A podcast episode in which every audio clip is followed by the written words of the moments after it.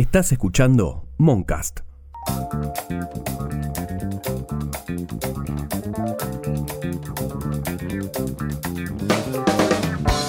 El presidente de la Cámara de Diputados, Sergio Massa, anunció que discutirán una nueva ley de alquileres porque, según sus palabras, la actual fracasó. En ese sentido, el presidente Alberto Fernández le pidió a Massa que el Congreso suspenda la ley por 180 días mientras se debate una nueva normativa.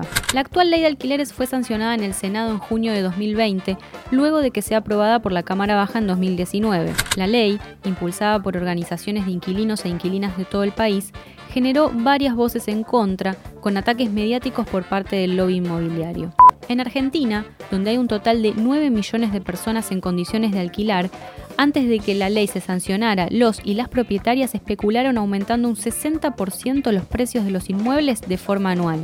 Además, por las condiciones establecidas en la ley, como declarar el contrato en la FIP o que él o la inquilina tenga que hacer un depósito de ingreso no mayor a un mes con un contrato por tres años, decidieron sacar sus unidades y volcarse a la venta. El actual ministro de Desarrollo Territorial y Hábitat, Jorge Ferraresi, planteó que no es necesario derogarla, sino mejorarla. Las voces críticas del gobierno nacional encuentran cierta sintonía con las opiniones provenientes del macrismo y parte de la oposición.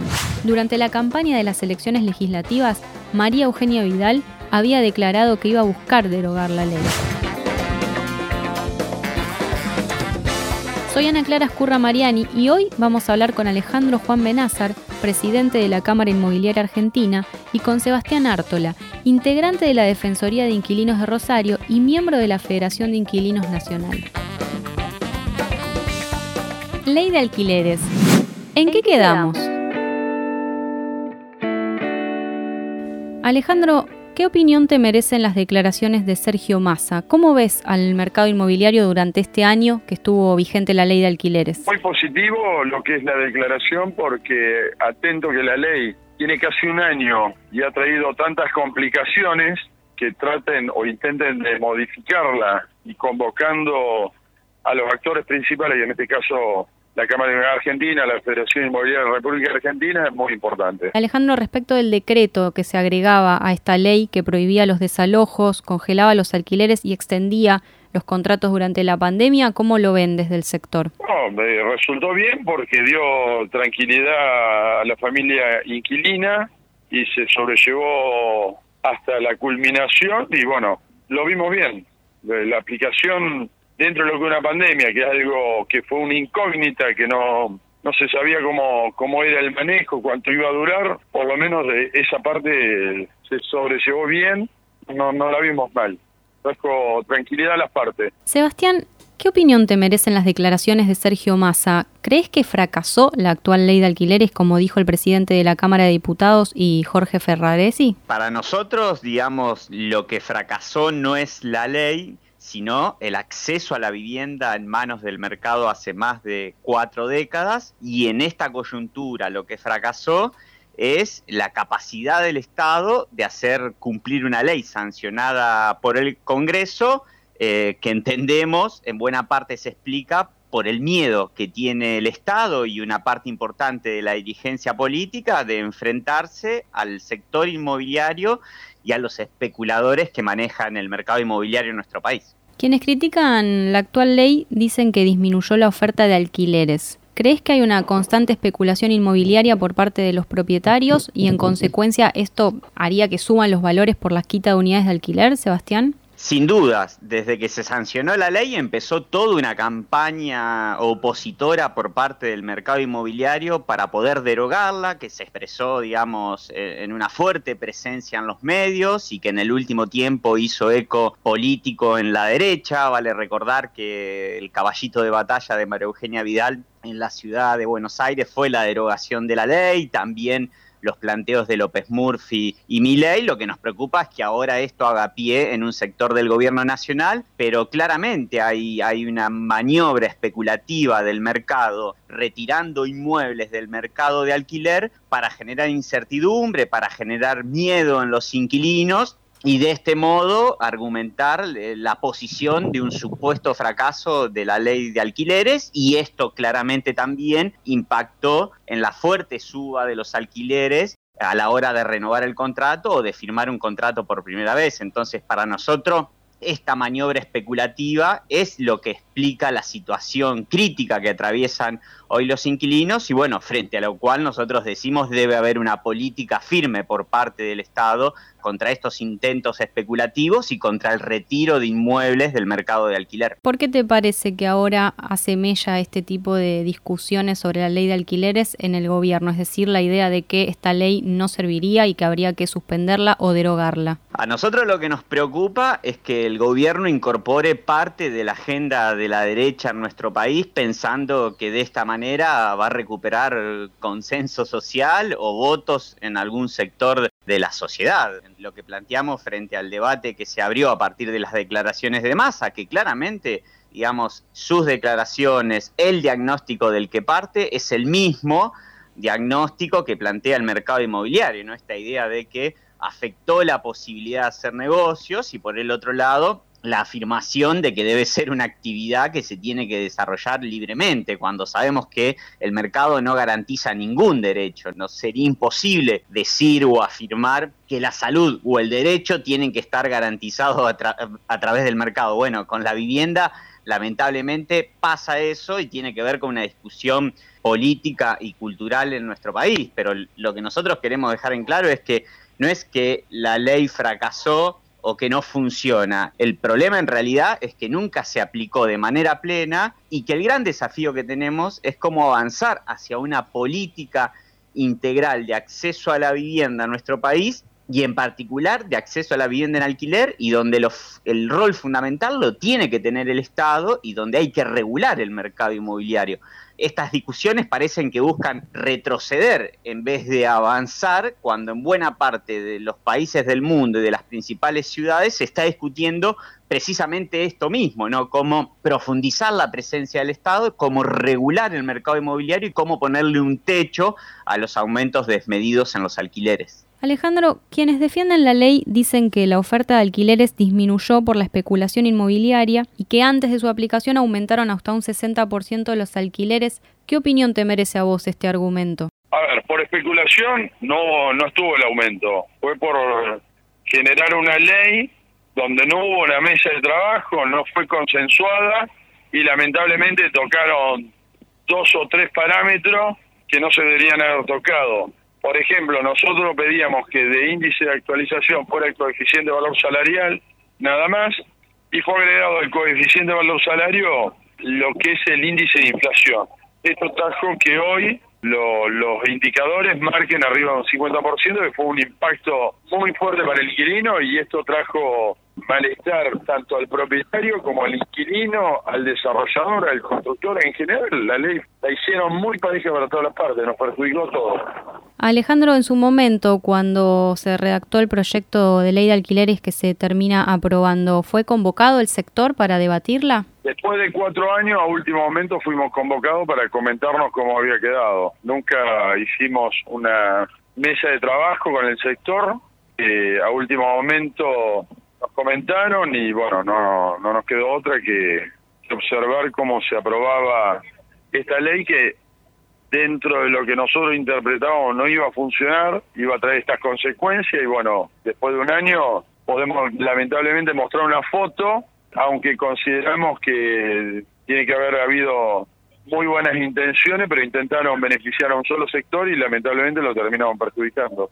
Sebastián, otra de las críticas por parte de quienes estarían discutiendo esta ley es el aumento anual que tienen las unidades.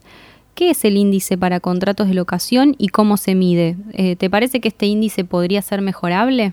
La ley es perfectible como toda ley y nosotros en ese sentido hemos presentado propuestas que no fueron tomadas en cuenta. Para nosotros, cuando hablamos de que la ley es un punto de partida y hay que avanzar por este camino, una cuestión pendiente es regular todo el precio del alquiler porque el precio inicial lo sigue definiendo el mercado y principalmente el golpe en los precios se da en el precio inicial. Pero el mercado inmobiliario quiere derogar, digamos, los artículos que implican mayor protección a los inquilinos. Por ejemplo, el contrato de tres años mínimo que establece la nueva ley, quieren volver a que sea de dos o incluso hay algunos planteos de que sean de un año. la obligatoriedad de que los ajustes en los alquileres del segundo y tercer año solo puedan ser anuales, es otra de las oposiciones y críticas que tiene el sector inmobiliario y quieren volver a los aumentos semestrales o trimestrales como se estaba dando en los meses previos a la sanción de la nueva ley. Y por el otro lado, el índice que regula y ajusta los aumentos del segundo y tercer año, que promedia en partes iguales salarios e inflación. Después de muchísimos años, eh, los alquileres bajo este índice empezaron a aumentar por abajo de la inflación. Entonces, esto es lo que a ellos les molesta e incluso a través de diversas notas en medios de comunicación, abiertamente dicen que este índice les hace perder plata y rentabilidad y de hecho en estos últimos días circuló un informe interno del Ministerio de Vivienda que no se hizo público, que contradice las propias palabras del ministro Ferraresi, afirmando que la ley efectivamente beneficia al inquilino y con el índice de ajuste anual le permite ahorrarse el equivalente a un mes de alquiler. Alejandro, ¿cómo crees que deben aumentar los alquileres si no es por este índice para contratos de locación como establece la ley? A ver, a nuestro entender tendría que haber índice alternativo, no un solo índice, y que entre las partes se pongan de acuerdo como hasta ahora habían venido hasta un año anterior de la ley que era una previsión y nunca sobrepasó eh, lo que era el aumento salario. Entonces el coeficiente de valor salarial nosotros lo vemos con una muy buena mirada porque creemos que el, el inquilino, la familia inquilina no debe pagar más de lo que gana. Y creo que el coeficiente de valor salario es uno de los índices que va a ser muy atractivo y va a ser de mucha tranquilidad para las partes. ¿Qué opinión te genera que los y las propietarias no puedan aumentar los precios por 12 meses? Bueno, el otro tema, aparte del índice, es haber tirado todo después del año a la actualización y le impacta tremendamente al inquilino. Esto se debe tratar de consensuar, pero creemos que se puede aplicar cada tres meses, cada seis, hay que poner un parámetro. Por eso el coeficiente de valor salario para nosotros es atractivo. Los salarios no aumentan durante un año, no hay problema. Ahora aumentan eh, a los seis meses por cuestiones inflacionarias y se tienen que recomodar los sueldos, consideramos que ahí es el momento de actualizar también el alquiler. El alquiler no tiene que cobrar ni más ni menos que lo que es un salario. Por eso estamos observando que el coeficiente de valor salario es un muy buen elemento. Y no vendría mal que se actualice cuando se actualizan los salarios. Eso podría ser una alternativa. Sebastián, desde algunos de los sectores que reclaman otra ley o una nueva ley, piden que cada provincia o distrito se adecue a su propia realidad, ¿no? Como que regule su propia realidad inmobiliaria. ¿Cómo ves esta demanda? Lo he escuchado también de Jorge Ferrares y esto, ¿no? Pedir que, bueno, cada distrito eh, maneje esta cuestión de forma particular. Sí, no estamos de acuerdo y nos hace acordar a la, a la reforma del Estado y a la descentralización que institucionalizó la Constitución Nacional del 94 trasladando la responsabilidad de derechos elementales a las provincias, ¿no? Como pasó con la salud y la educación en los años 90, cuando sabemos que eso termina de, fracturar el acceso a un derecho, de desigualar entre las distintas regiones y provincias. Eh, me parece que sería un error y de hecho, digamos, es el Código Civil y Comercial el que regula las relaciones de alquiler en nuestro país. Me parece que tiene que haber un compromiso imprescindible del Estado Nacional en garantizar el derecho a la vivienda y de tener una política pública de acceso a la vivienda en alquiler. Por supuesto que después también tiene que estar el compromiso de los estados provinciales y locales porque muchas competencias vinculadas a las relaciones de alquileres, como por ejemplo la fijación de la comisión inmobiliaria o del sellado son competencias provinciales, pero es imprescindible que haya un marco común garantizado por el Estado Nacional para que pueda haber una política integral de acceso a la vivienda en nuestro país. Alejandro, desde algunas voces que están debatiendo la ley de alquileres proponen que la normativa sea particular para cada provincia, ¿no? O para cada distrito. ¿Qué te parece a vos este argumento o esta propuesta? Lo vemos muy bien porque la idiosincrasia de cada provincia es muy importante contemplarla. No sucede lo mismo eh, a nivel nacional o en una capital que en una provincia como puede ser Mendoza, Córdoba, Tierra del Fuego o, Salta. No, no es la misma situación, no son los mismos indicadores ni los mismos problemas.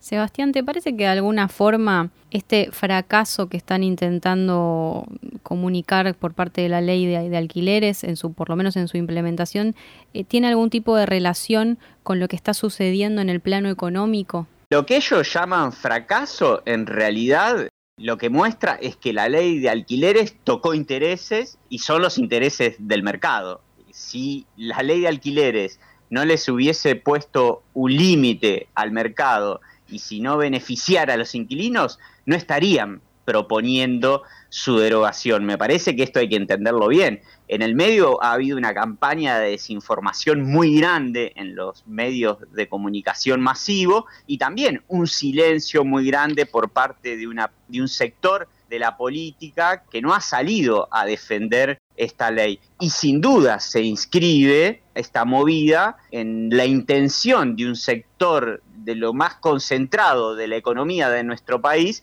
de avanzar en la dolarización de la economía. Me parece que estas discusiones no la podemos dejar de relacionar con intentos de distintos sectores financieros de, avanzar en la dolarización de la economía, porque de hecho, ¿no? Uno de los problemas estructurales del acceso a la vivienda en nuestro país es su dolarización. Y la ley eh, lo que abrió es un nuevo debate, ¿no? Entonces, lo que ellos temen es la profundización del camino que abrió la ley y una de las cuestiones pendientes eh, estructurales que nosotros venimos planteando es también discutir la especificación de la vivienda, porque buena parte de los problemas estructurales de acceso a la vivienda y de acceso a la vivienda en alquiler tiene que ver efectivamente con la dolarización de la vivienda en nuestro país, que esto lleva varias décadas. Alejandro, algunas de las agrupaciones que defienden a los inquilinos piden que el acceso a la vivienda esté especificado. ¿Crees posible esta especificación?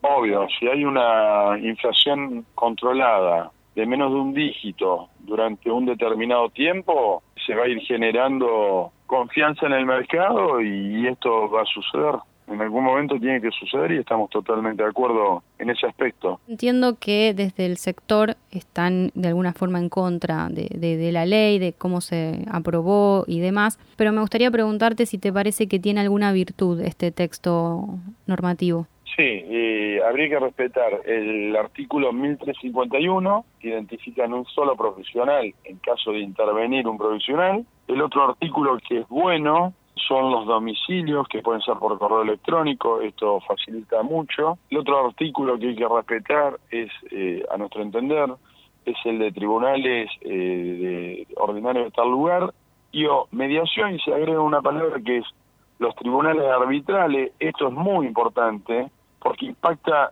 directamente sobre la reducción de los costos de seguro de garantía y aparte con los seguros de garantía se podría evitar el famoso depósito que hace aportar al inquilino un mes de depósito. Esto lo dejaría en opción en caso de haber una contratación de seguro, de acuerdo como sea en la contratación de los seguros, pueden ahorrarse ese mes de depósito. Esto también tendría que dejarse librado que entre las partes determinen si el depósito sí o el depósito no, porque si no la ley lo deja contemplado que tiene que haber un depósito. Y esto las partes lo pueden resolver tranquilamente, si sí o si no. Lo dejen supeditado a consideración de partes. ¿Te parece que la ley tiene que ser modificada o querrían volver a una normativa anterior? Modificado o volver a una normativa anterior o hacer una nueva ley, algo hay que hacer porque esta ley no funciona. Y de hecho, de acuerdo a los indicadores que tiran los distintos portales, el retiro ha sido muy, pero muy, muy importante y va a ser cada día más complicado porque no se está invirtiendo en el mercado locativo habitacional, se están retirando las propiedades hacia la venta o hacia otro destino y si vuelve a funcionar el turismo internacional o el turismo, muchas de esas propiedades también van a pasar a turismo. Es muy peligroso para la familia. Entonces, en lo inmediato algo hay que hacer y creo que todos entendieron que, esto hay que modificarlo. Alejandro, ¿te parece que el Estado debe mediar entre las personas propietarias y las personas que quieren alquilar? El Estado puede tener algunas herramientas, como por ejemplo la ley de blanqueo, si una propiedad se incorpora a el alquiler durante determinado tiempo le pueden dar algunos beneficios en, cuestiones de impuestos, en cuestiones de declaración de contrato que la mayoría que son jubilados y necesitan ese alquiler también se le puede hacer algunos algunos beneficios.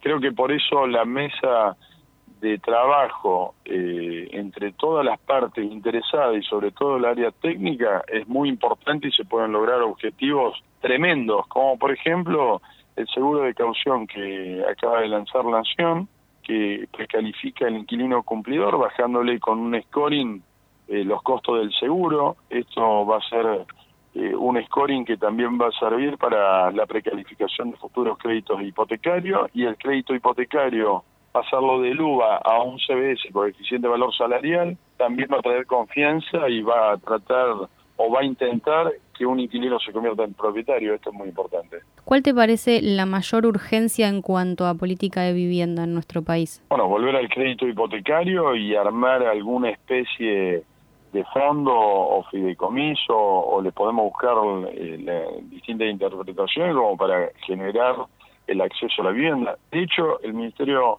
de Hábitat, a través del ministro Ferraresi, convocó una mesa intersectorial de política del suelo, del cual nuestra institución participa, la Federación Inmobiliaria. Esto es muy importante, se están llevando distintos elementos y propuestas. No es fácil, pero se está pensando en conjunto a nivel nacional con universidades, distintos centros, organizaciones, colegios. Creo que este tipo de acción son muy importantes para tratar de una vez por todas buscarle una solución. Sebastián, desde Sergio Massa hasta ciertos sectores que se oponen a esta normativa, piden discutir una nueva ley que le dé certezas al propietario y garantía y tranquilidad al inquilino. ¿A vos te parece que puede existir una puja igualitaria entre estas dos partes? ¿No, no habría una pelea desigual entre propietario e inquilino? Sin dudas, por eso eh, el, acceso a la vivienda en alquiler no puede quedar en manos del mercado porque es ¿no? una relación entre, entre desiguales. La realidad, el que necesita de la presencia del Estado, el que necesita de una legislación, es el eslabón más débil que es el inquilino. Esto, digamos, sabemos que todo lo que no se legisla explícitamente a favor del más débil, queda implícitamente legislado a favor del más fuerte y el que necesita una legislación y un Estado presente que le dé amparo legal no es el poderoso, sino que es el inquilino. Entonces, por eso, digamos, nos preocupa tanto el diagnóstico como la salida que plantea eh, Massa, que es la afirmación de que el mercado inmobiliario tiene que ser una actividad que se desarrolle libremente. Eso claramente no va a tener otro resultado que la profundización de la mercantilización de la vivienda en nuestro país, la profundización de la crisis habitacional y la imposibilidad creciente de acceder a una vivienda o de sostener el pago del alquiler por muchísimos inquilinos en la Argentina. Esta reglamentación trajo el debate de si el Estado debe intervenir en el mercado cuando hay bienes que se comercializan entre dos privados. En tu opinión, ¿Te parece que debería haber un mayor control por parte del Estado para mediar entre las personas propietarias y las personas que quieren alquilar? Sin dudas, porque es la única manera de garantizar un derecho y porque la vivienda es un derecho, figura así en nuestra Constitución Nacional y en los tratados internacionales y la relación de alquiler es un servicio público de primera necesidad. Me parece que hay que dejar de pensar el acceso a la vivienda y el acceso a la vivienda en, alquiler como un negocio para pasar a ubicarla en el plano de los derechos y su condición de ser un servicio público eh, esencial e imprescindible, entonces es ahí cuando tiene que estar presente el Estado. ¿no? Yo reitero esta idea que mencionaba al principio. Es imposible pensar en nuestro país que el acceso a la salud o a la educación tiene que ser a través del mercado. Bueno, el acceso a la vivienda tampoco puede darse a través del mercado, porque los resultados son los que tenemos, ¿no? Una crisis habitacional, 9 millones de inquilinos, la duplicación de la cantidad de inquilinos en las grandes ciudades de nuestro país en los últimos 20 años, según los dos últimos censos, el del 2001 y el del 2010, y la creciente cantidad de viviendas ociosas que hay en nuestro país, producto de la lógica de mercado, ¿no? Nosotros en el censo de 1980 daba que en nuestro país había un millón de viviendas deshabitadas y en el último censo, el del 2010, porque no se pudo hacer el del año pasado, da que hay 2.500.000 viviendas deshabitadas en nuestro país y este problema se profundiza en las grandes ciudades eh, de la Argentina. Yo soy de Rosario y tenemos aproximadamente 80.000 viviendas deshabitadas y prácticamente la misma cantidad de familias con su derecho a la vivienda negada. Bueno, este es el resultado de la vivienda en manos del mercado. Hay que avanzar hacia otro paradigma de acceso a la vivienda porque en todos estos años, más allá del gobierno, lo que primó es una política de vivienda neoliberal. ¿En qué sentido? En que el Estado no tiene que intervenir ni regular el mercado inmobiliario, solo está para garantizar los negocios de las grandes constructoras y los desarrolladores inmobiliarios. Bueno, la realidad es que de esta manera son cada vez más los argentinos y ciudadanos que tienen su derecho a la vivienda negada. Especulación, derecho a la vivienda, Estado, propietarios, ley de alquileres. ¿En qué quedamos? Este podcast es una producción de Moncast, Norman Flores, Rosaura Barleta y quien les habla, Ana Clara Escurra Mariani. Si te gusta lo que hacemos, puedes colaborar entrando a cafecito app barra en qué quedamos.